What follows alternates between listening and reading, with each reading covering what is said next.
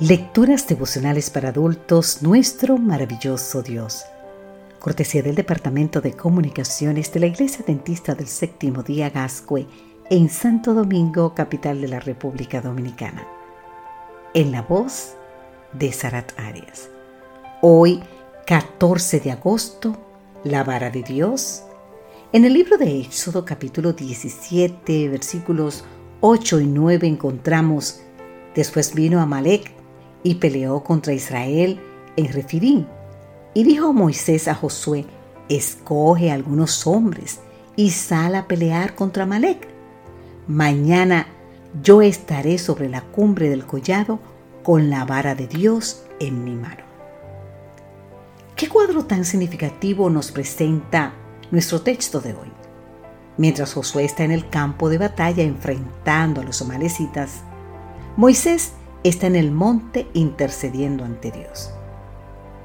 Ahora bien, ¿no es esta una imagen apropiada de lo que Cristo es para su iglesia? Él es no solo el príncipe Emmanuel, el comandante de los ejércitos celestiales, sino también nuestro supremo intercesor en el santuario celestial. ¿Se puede pedir más, querido amigo querida amiga?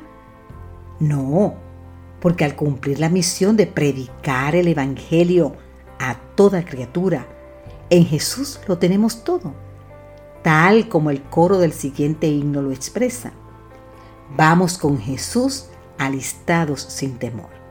Vamos a la lid inflamados de valor. Jóvenes luchemos todo contra el mal, que en Jesús tenemos nuestro general. Ese es el himno número 202 en el Himnario Adventista para Jóvenes. Recuerde, himno 202. En otras palabras, el llamado es a trabajar y orar en la seguridad de que nunca estaremos solo porque el capitán de nuestra salvación peleará nuestras batallas y siempre estará atento a nuestras súplicas. Después de que Moisés le ordena a Josué que escoja algunos hombres para pelear contra Malek, le anuncia que él estará sobre la cumbre del collado, con la vara de Dios en su mano.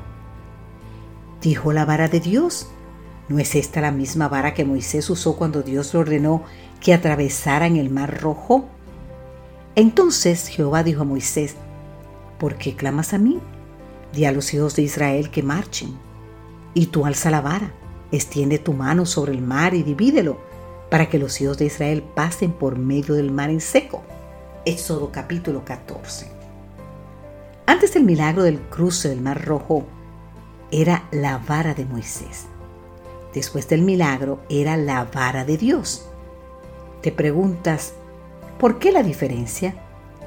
Un pedazo de madera ordinario adquirió un significado especial cuando Moisés lo usó para cumplir la voluntad de Dios.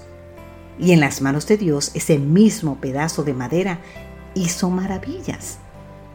Todo lo cual nos enseña que no importa cuán ordinarias sean las herramientas que usemos para predicar el Evangelio de Cristo, o cuán modestos nuestros recursos, sabe, harán maravillas cuando los pongamos en las manos de Dios. Querido amigo querida amiga, ¿qué tienes en tu mano que puedas usar hoy para glorificar el nombre de Dios? Padre Celestial, aunque mis talentos son pocos y ordinarios, hoy los quiero usar para que alguien sepa que Jesús es un maravilloso Salvador. Que Dios hoy te bendiga en gran manera.